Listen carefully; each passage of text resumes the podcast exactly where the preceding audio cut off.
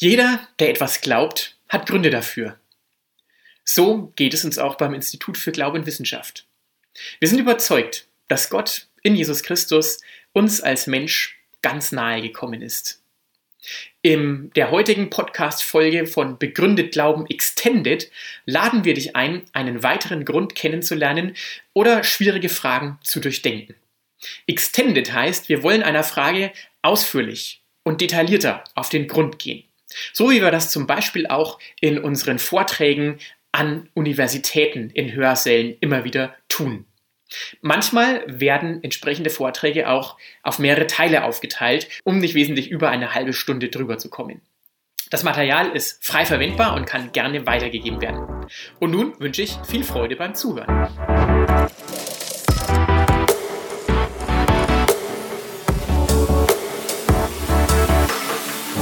Ich bin ja nun wahrhaftig kein Freund von Verschwörungstheorien, obwohl es manche Verschwörungstheorien gibt, die ich geradezu faszinierend abwegig finde. Ich habe zum Beispiel mal gehört, dass es Menschen gibt, es gibt tatsächlich Menschen, die glauben, dass es Echsenmenschen gibt, Außerirdische in Echsengestalt, die zusätzlich Menschengestalt annehmen können und in einzelnen prominenten Personen verkörpert sind, die heimlich die Welt beherrschen. Zurzeit gibt es auch solche Verschwörungstheorien. Das ist typisch für eine Krisenzeit wie unsere. Allerdings sind diese Theorien nicht ganz so harmlos. Zum Beispiel die Theorie, das ist alles nur Fake, alles nur Erfindung.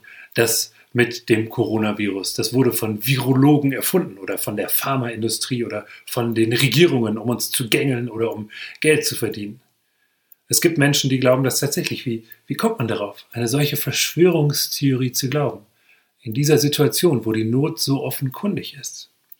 Jetzt könnte man sagen, naja, das kommt auf den Standpunkt an, ganz wörtlich auf den Standpunkt, von dem aus man die Krise betrachtet.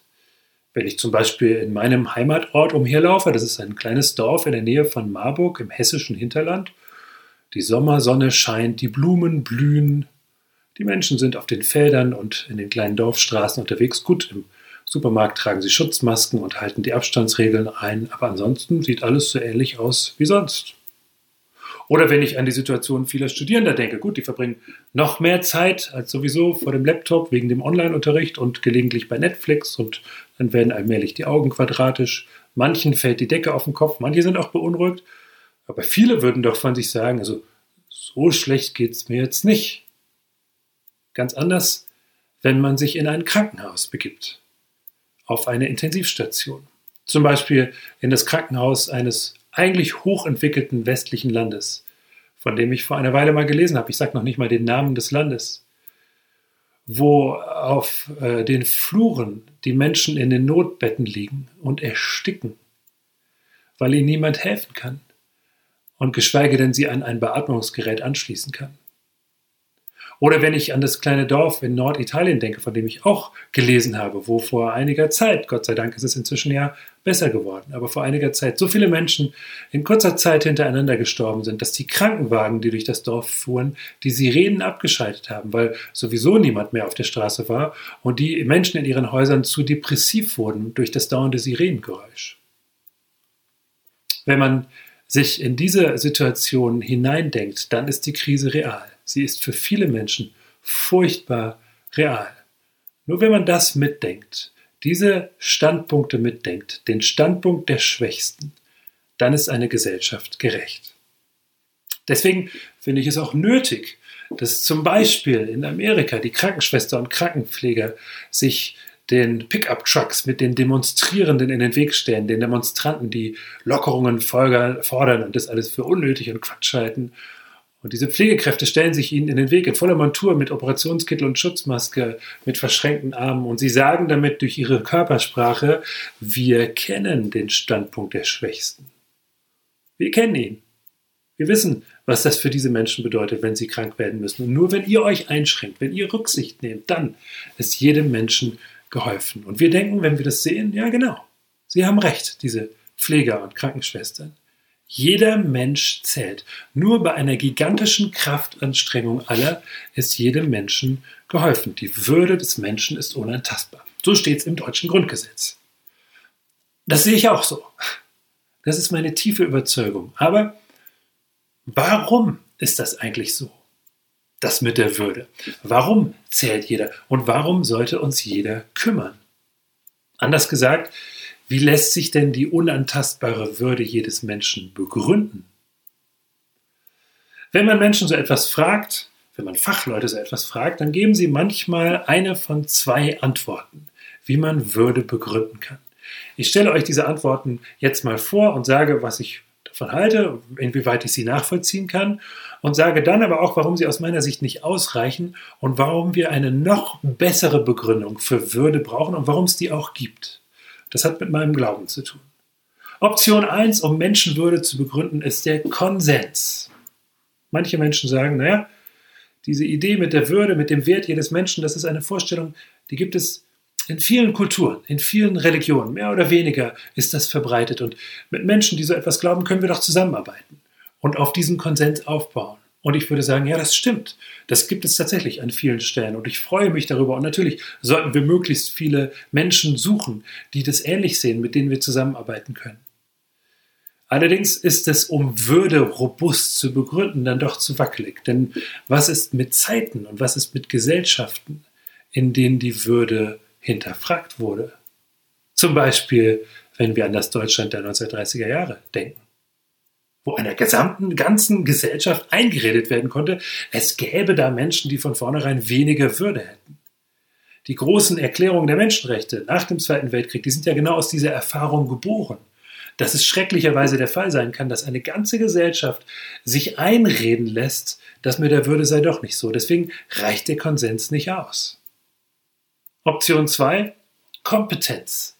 Manche Menschen sagen, naja, Menschen sind eben dadurch Menschen, dass sie bestimmte Kompetenzen haben. Sie haben Fähigkeiten, die sie von anderen Lebewesen unterscheiden. Und das macht auch ihre besondere Würde aus. Zum Beispiel sind Menschen rationale Wesen. Tiere haben auch Formen von Rationalität, aber vielleicht nicht ganz die gleiche. Das ist ein Streit für Gelehrte. Auf jeden Fall sind Menschen jedenfalls dem Potenzial nach rationale Wesen. Und sie haben die Fähigkeit, sich zu entscheiden. Und deswegen kommt ihnen Würde zu das finde ich auch, dass es eine tolle Sache ist, dass wir rationale Wesen sind und Entscheidungsfähigkeiten haben. Ich glaube allerdings nicht, dass das ausreicht, um Menschenwürde zu begründen, denn mein Problem ist, was ist mit den Ausnahmen? Was ist mit den Menschen, die nicht so rational sind, nicht mehr so rational, die das gar nicht mehr sein können und die ihre Entscheidungsfähigkeit eingebüßt haben, zum Beispiel Demenzkranke oder Säuglinge oder auch die Anhänger bestimmter Fußballvereine? Wie lässt sich Würde begründen für Menschen, die diese Kompetenz nicht haben oder nicht mehr haben? Haben die dann weniger Würde? Das kann ja wohl nicht sein.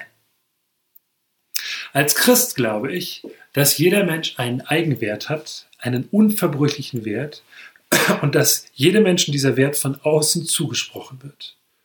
Das heißt, der Wert des Menschen liegt im Auge des Betrachters. Der liegt in der Liebe Gottes begründet. Gott schaut jeden Menschen liebevoll an und das gibt jedem Menschen Wert. Nichts und niemand kann etwas von diesem Wert nehmen. Das heißt, ich darf von mir glauben, als Gott mich schuf, als Gott mich ausgedacht hat, da nahm er seinen gesamten kosmischen Einfallsreichtum, all seine Kreativität und seinen Spieltrieb zusammen und sagte, jetzt erschaffe ich etwas Einzigartiges, noch nie Dagewesenes, jetzt erschaffe ich und du kannst deinen Namen einsetzen. Das glaube ich auch für mich selbst. Und ich sage das ohne jede Spur von eingebildet sein, weil ich ja glaube, dass es für jeden anderen Menschen auch gilt. Jeder Mensch ist das Ergebnis von Gottes kosmischen Einfallsreichtum und jeder Mensch wird von Gott mit Liebe angeschaut.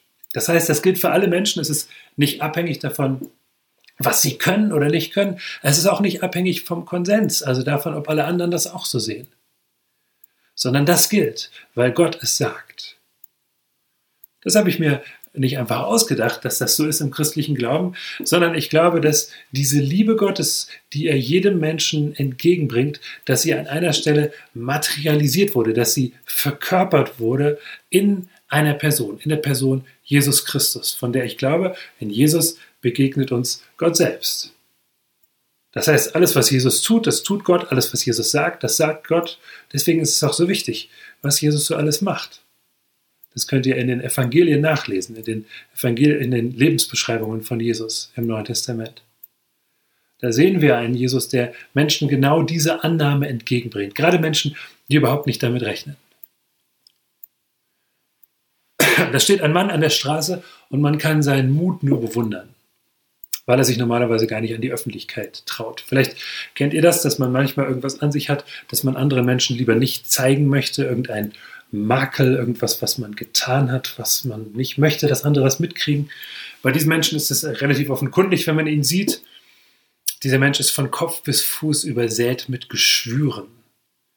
Die sehen unangenehm aus, die riechen auch nicht gut.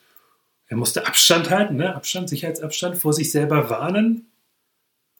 Und das Ganze war noch nicht mal nur ein medizinisches Problem, sondern in seiner Kultur auch ein kultisches Problem, ein religiöses Problem. Dieser Mann galt als unrein. Deswegen kann man seinen Mut nur bewundern, weil er da an der Öffentlichkeit steht, an dieser Straße und da kommen Leute auf ihn zu und das sind nicht einfach nur Leute, sondern das sind religiöse Leute. Das kann er hören an ihren Gesprächsthemen. Gerade die religiösen Leute, äh, die wollen normalerweise überhaupt nichts mit ihm zu tun haben. Aber dieser Mann nimmt seinen ganzen Mut zusammen und spricht den Mann in der Mitte von dieser Gruppe von Menschen an und sagt zu ihm, Jesus, wenn du willst, dann kannst du mich reinmachen. Und er sieht in das Gesicht von Jesus und er sieht in diesem Gesicht keine Spur von Ablehnung, sondern ein großes Willkommen. Und Jesus streckt die Hand aus, legt dem Mann die Hand vielleicht auf die Schulter. Das heißt, er fasst ihn an. Er berührt den Mann genau da, wo der sich für vollkommen unmöglich hält. Und diese Berührung macht ihn gesund, macht ihn heil. Das heißt, wenn Gott so ist wie Jesus, weil Gott so ist wie Jesus, berührt er uns Menschen genau da, begegnet er uns Menschen ganz genau da, wo wir uns für vollkommen unmöglich halten. Und er sagt damit im Grunde zu uns, ich weiß, ich weiß, wie du bist. Und ich liebe dich trotzdem. Du hast für mich Wert, komme, was wolle. Merkt ihr, wie solide dieses Fundament ist? Und ich bitte mich an dieser Stelle richtig zu verstehen. Natürlich, natürlich kann man sich für Menschenwürde, für die Achtung der Menschenwürde und für die Achtung der Menschenrechte einsetzen, ohne fromm zu sein. Dafür gibt es genügend Beispiele von Menschen, die sich nicht als religiös verstehen und sich für die Menschenrechte einsetzen. Überhaupt keine Frage. Umgekehrt gibt es genügend Beispiele dafür, dass Christen sich in dieser Hinsicht nicht mit Ruhm bekleckert haben dass die christlichen Kirchen oft sehr zögerlich waren, äh, sich für Menschenrechte einzusetzen. Das ist überhaupt keine Frage. Also man kann sich für all das einsetzen, ohne an Gott zu glauben. Meine Frage lautet nur, kann man Würde, kann man den unverbrüchlichen Wert des Menschen auch begründen, ohne Gott? Oder braucht man dafür nicht doch eine Instanz, jemanden, der über uns steht und jeden von uns liebevoll anschaut und uns diesen Wert zuspricht, komme, was wolle. Können wir Würde ohne Gott begründen? Oder leben wir in unserer Kultur vielleicht noch von einem Erbe einer Vorstellung, von dem Echo einer Vorstellung, deren Ursprung wir zu vergessen drohen? Das Interessante ist, dass manche Atheisten das auch einräumen, dass es diesen Zusammenhang gibt. Zum Beispiel Richard Dawkins, einer der bekanntesten Atheisten der Gegenwart. Der englische Wissenschaftler, der ein Buch, viel gelesenes Buch mit dem freundlichen Titel Der Gotteswahn geschrieben hat. Und der hat genau das eingeräumt und hat gesagt, ja, wenn wir das mal zu Ende denken, ein Universum ohne Gott, dann ist es natürlich auch ein Universum ohne gültige ethische Werte, Klammer auf, auch, auch ohne Würde, Klammer zu jedenfalls ohne objektive Würde des Menschen. Und Dawkins sagt, ja, das, das müssen wir nicht dann akzeptieren. Ich zitiere aus einem seiner frühen Bücher. Zitat von Richard Dawkins. Das Universum, schreibt Richard Dawkins, das Universum, das wir beobachten, hat genau die Eigenschaften, mit denen man rechnet, wenn dahinter kein Plan, keine Absicht, kein Gut oder Böse steht, nichts außer blinder, erbarmungsloser Gleichgültigkeit oder, wie der unglückliche Dichter A.E. Hausmann es formulierte, die geist- und herzlose Natur wird weder wissen noch sich sorgen, die DNA weiß nichts und sorgt sich um nichts. Die DNA ist einfach da und wir tanzen nach ihrer Pfeife. Schreibt Richard Dawkins. Meine Frage lautet, was, wenn es doch nicht so ist? Und unsere Ahnung ist berechtigt. Jeder Mensch hat Wert, und zwar objektiven, unverbrüchlichen Wert dann gibt es vielleicht nur mit Gott, wahrscheinlich nur mit Gott ein solides Fundament für diesen Wert. Denn ich behaupte, die meisten Menschen ahnen das so ein bisschen. Ja, wir sind mehr, ich bin mehr, ich bin mehr wert. Jeder Mensch ist jede Anstrengung wert. Ist diese Idee wirklich nur eine Laune der Natur? Über Funktion unseres Hirns? Haben wir uns das irgendwie ausgedacht? Was, wenn das mehr ist als nur eine private Idee? Nicht nur ein Wunschgebilde, sondern eine berechtigte Ahnung. Das stimmt wirklich. Jeder Mensch hat Wert. Dann sollten wir doch den Erfinder dieses Wertes und den Garanten dieses Wertes kennenlernen. Dazu habt ihr jetzt Gelegenheit im Gespräch mit uns und auch im Gespräch mit ihm selbst. Das kannst du, wenn du möchtest, nachher ausprobieren. Wenn du dich aus diesem Livestream ausgeloggt hast, vielleicht ziehst du dich mal irgendwo hin zurück, wo sonst keiner ist. Zurzeit hat man ja auch viel Zeit zum Nachdenken. Probier doch mal Folgendes aus. Du kannst auch testweise mit Gott reden. Man kann auch mit Gott reden, wenn man nicht weiß, ob man an ihn glauben kann. Das weiß Gott dann sowieso. Das überrascht dich nicht. Du kannst also zum Beispiel zu Gott sagen, das sagst du zu ihm in Gedanken, nicht laut ausgesprochen, das ist also deutlich unterhalb der Peinlichkeitsschwelle. Du redest mit Gott so wie mit einem guten Freund. Du brauchst dafür keine besonderen Worte, auch keine besonderen Gefühle. Du brauchst auch nicht alles verstanden zu haben. Aber du kannst zum Beispiel zu ihm sagen, also ich weiß nicht, was ich damit anfangen soll, aber wenn es dich gibt, Jesus, Gott, wenn es dich gibt, wenn du mich hörst, dann würde ich gerne etwas von dir merken. Ich kann nicht garantieren, dass sich daraufhin irgendwelche Wunder einstellen. Ich kann es auch nicht ausschließen. Ich rechne allerdings nicht damit, weil ich Gott so erlebe, dass er sehr behutsam mit uns umgeht, dass er uns nicht überrollt. Und deswegen auf so ein Gesprächsangebot wahrscheinlich auch sehr behutsam eingeht. Aber ich glaube, er kann und er will darauf eingehen und er freut sich, wenn wir so mit ihm reden.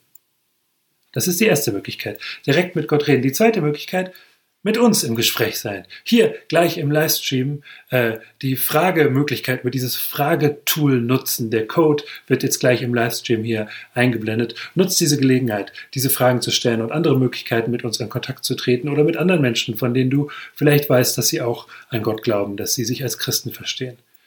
Das ist viel zu wichtig, um es einfach vorbeirauschen zu lassen. Damit danke ich dir, danke ich euch fürs Zuhören und Zuschauen. Bis hierhin. Vielen Dank.